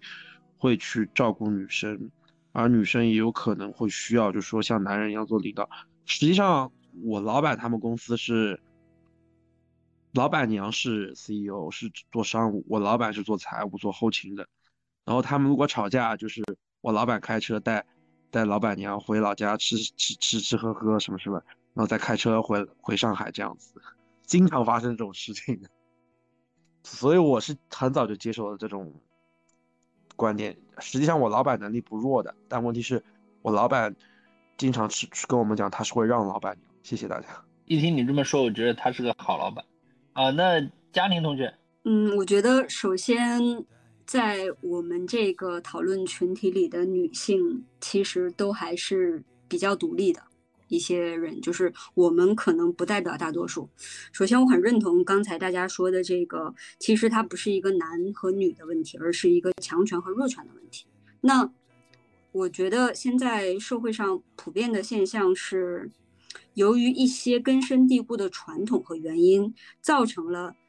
呃，可能多数女性无法成为强权。为什么？因为我回应一下刚才这个，包括魔术师也提到，女性的职场黄金年龄是更短的。那他刚才也说到这个，一个是因为她的生育和母职，包括照顾孩子和照顾家庭这方面投入的时间，然后使得女性可能在工作上能投入的精力比较少，因此他们在职场上会被歧视。这是我们所有人，不管我们刚才所有的男同学还是女同学都认可的一个观点，对吧？那这是第一个使得女性。在社会上普遍难以呃成为强权的一个原因。那第二个，女性呃其实就是呃我刚才提到的女性，嗯，女孩子可能从小姑娘开始就不被鼓励成为强权。他们嗯普遍来说对女孩子的要求，希望她幸福快乐、可爱温顺，对吧？那如果嗯这两点我不知道大家有没有要反驳，但是如果这两点是一个基本情况的话。怎么可能让更多的女性成为强权呢？那我们就算不讨论男女的问题，也是讨论一个强弱的问题，对吧？那我觉得就是这些可能还是要被改变的。那我觉得一代人都有专属于一代人的这个客观的社会经济条件和他们的认知，那这个人们的这个认知决定了他们的选择，他们的选择决定了他们的命运。那我们可能由于是独生子女一代，然后包括还有这个毛主毛主席说的这个女女妇女能顶半边天的这些这些口号吧，就是呃帮助我们呃就是获得了一些权利，很多女性就走出来了。她可能由于是独生子女，获得了比较多的资源；由于是嗯家庭比较好，也获得了比较好的教育。呃，由于中国女性参与。就是可能在一些起码是大城市，女性的工作参与率比较强，她可以获得这些，但是还有很多人没有获得，而且获得这些也不过是近可能五十年、七十年的事情。嗯，我们不能以我们这种极端的或者是少数的案例来看整个社会的这个这个情况。就先说这么多吧。嗯，医生。嗨，我来了。呃，首先我看到这个题目，我是九点点开才看到这个题目，我就内心很感动，居然还有两个男性组织的一个。活动居然是这本书，其实我本身就很想讲这本书，所以我内心被暖到了。然后我点进来，刚好就是，啊，俊祥你在讲那个游戏裸露的那个事情，因为之前我也被你说这段话暖，就是温暖到。这次我再次被温暖到，就是无论你说多少次，我都会被温暖到，因为女性不是一个就是袒胸露乳去靠美色吸引男性的一个角色，我们是有脑子的，我们是有能力的，呃，一个一个群体。啊，我最痛苦的点是我爸爸爸是一个非常帅、非常传统的笨帅哥，没什么脑子，你知道吗？长得帅毫无作用，嗯。所以，我爸爸是总是希望我去呃嫁人，我也曾经无数次、无数次想要，啊，就是妥协和，就是差不多算了。但是我真的是腰杆子太硬了，就是弯不下去，就是不能妥协。然后大家观察到的点，我也观察到了，优秀的男生，无论是在工作上，还是在家庭上，还是在教育孩子上，都是优秀的。但不优秀的男生，连对女朋友好、对老婆好都做不到，所以我就觉得，嗯，我可能会一辈子不结婚，我可能这辈子就领养一个小孩，我可能就自己啊，我价格打听好了，三十万，宝贝们，三十万，啊，三十万买个精子自己生，都有可能，我接受任何的一种可能性，我也接受离婚，呃，结婚后离婚。我也接受这辈子就是嫁不出去，或者说五十五岁再找个老头，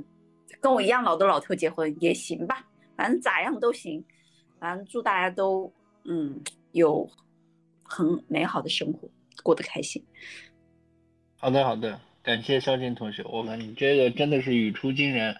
这这这一套我觉得是一个新时代女性的宣言啊，我觉得是这种感觉。大家好，我是张烨。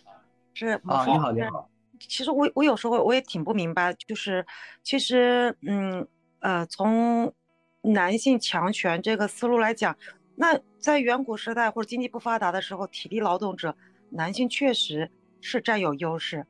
那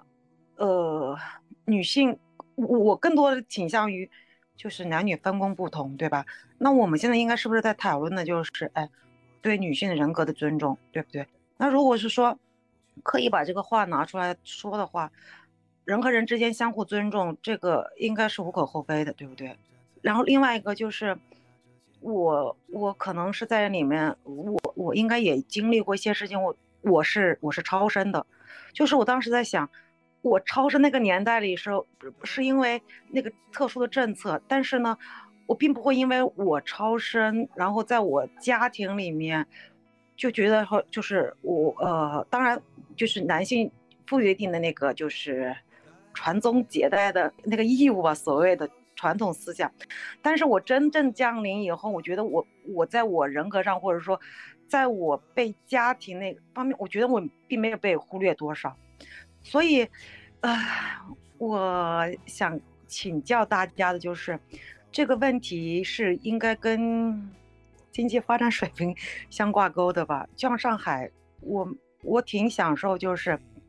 我被尊重，然后呢，我也很享受，就是当我遇到一些我做不到的事情，我想求助别人，并不会说是我是女性在帮助我，就是属于呃呃看不上，或者说不尊重或者怎么样。我觉得，就这不是很正常吗？有有强就有弱，或者有能有有你有你可以擅长的方面，也有可你不擅长的。为为什么要真的要分男性和女性？这是我的困惑啊！谢谢大家。张远同学提供了一个特别被尊重的视角。那刘哥你要说吗？因为我前两天刚好也在探讨这种男性女性的话题。那其实每一个不同的阶段，可能对这个事情的理解不一样。那我今天特别感动的就是两个男性带领着我们一起来探讨，嗯嗯，不被看见的女权这个事情，我就觉得特别的治愈。因为就像我刚才说的，我可能原来的认知里边，或者我的圈层里边，就觉得，呃，男生他可能只要赚钱就可以了，只要工作不需要回家带孩子，做一个多么优秀，他只要赚钱多，他不不用回家，仍然是一个优秀的男性。但是因为我认认识了更多的人以后，我们就会发现，优秀的男性他不管赚多少钱，他都不会缺失，他是一个父亲、一个老公、一个儿子、一个家庭、一个甚至一个爱人的角色。那。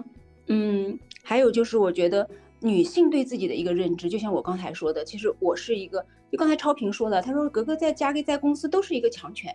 但是“强权”这个字不是，我相信他说的不是贬义词，对不对？他觉得这是对我的认同，但是我下意识的就说，哎，我不是强权，我在家也不是强权。可能女性对这个认知还是有要有一定的一个很长时间的一个提升。就我们为什么我就是强权，那又怎么样，对吧？就是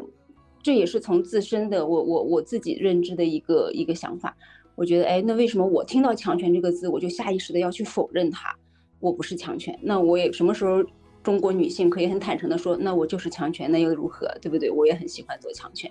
所以这是我今天的一个认知跟点。所以我觉得时代就是如果不停的进步，我们有更多的男性愿意去跟女性一起讨论这些，不管是男权还是女权，那男男女双方的一个对立也好，男权女权也好，就都会。被我们说的，呃，就海哥说的，我们就都会更和谐。所以不管未来如何，男权也好，女权也好，那只要和谐，就是这个社会非常好的一点。所以我今天又为什么对这个话题特别感兴趣？就是不管怎么样，都一直在听，就是我又被深深的治愈到，就是认识了非常多不同的男性视角跟女性视角。好，以上。好的，感谢格格。我说一下我的那个感受和想法。最早的呢是在一七九一年九九月，在法国的时候，有个叫奥兰普·德古热。他发表了第一个女公民权宣言，啊，当时提了十七条要求，这是世界上第一份妇女权利的宣言，就是到现在大概三百多年的时间吧。那其实呢，到现在呢，嗯，从我的角度呢，我看到，嗯，我曾经说过这个观点，男性和女性的相同其实远远多于不同。未来十年左右，就是大量的技术进步会进一步带来这种，不管是男性还是女性。都会更加的平等化，比如未来有这种人造子宫技术的快速快速发展，甚至将来女性连孩子都不需要生。嗯，其实我们这几十年来，嗯，我们包括被尊重，我们的权利的提升，包括男性也是受益者，其实都有赖于技术条件的改变。我想说的另外一点是，嗯，咱们今天讨论的看不见的女性，是指在那些。在我们很多的基础设计的底层，在架构的底层，当时是以男性为起点设计，来设计的那一部分的东西。但实际上，这个世界上有真有许许多多真正看不见的人。可能这这些东西以后咱们可以讨论。比如大家在马路上平时是看不见很多残疾人的。我们中国有八千五百万残疾人，大部分都在家里不大出来的。还有一个是我们看，刚才有一个同学说过，看不见的老年人。我们能够看见的老年人，其实是一部分，许许多多的老年人，他也是不出来的。这个人口有两点七亿人。第三部分有看不见的农村，就是我们现在在网上能看到所有的声音观点，大部分都来自于城市城市人口在网络上的发言。就是我们的网民有很多一部分不能发声的人，他是在农村的。他们的声音其实很难被听到，嗯，所以我觉得我们睁开眼睛把这些事情拿出来讨论的时候，本身就可以看见更多。我相信每一个人的观点存在差异是正常的，咱们这个不正研究会也特别欢迎各种差异化的观点，有共识很好，没有共识交换观点也非常好。只要这种广泛多样的交流存在，我们就可以不被各种各样的主义所绑架。我相信看见本身就能带来改变的力量。不正研究会欢迎任何观点的讨论，欢迎千姿百态的差异化以上。嗯，好的，感谢郭帅最后的总结啊，然后我也聊一聊我我的一些启发吧。今天聊这些问题，我是做了一番准备的。我们如何能够杜绝这种对于女就是女性的一些偏见，呃，或者说能更多的看到女性，呃，有什么方法？然后还有说，你觉着在生活中。有哪些情况可以去多考虑一下男女的不同，然后去针对性的解决一些女性的问题。然后最后呢，还有一些事情想要分享，因为刚才我看到安在群里分享了，我觉得有一个社会学现象叫做马蒂尔达效应，专指的是女性的成就得不到认承认，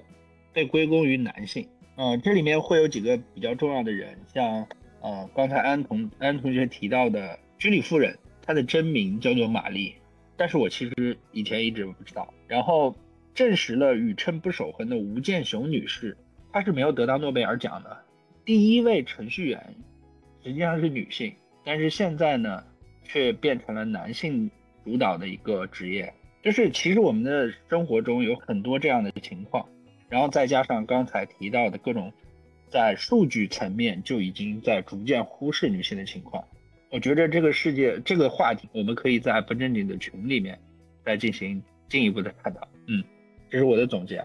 然后非常开心，我们。不正经研究会第三季第九期又圆满结束了。我们又从了一个，嗯，我觉得这算是一个很深刻的问题吧，讨论出了一些更深刻的意义。也希望说今天的讨论能够给大家带来启发。然后我们非常期待各位给我们提出更好的问题，我们在以后的不正经研究会中一起共同研究。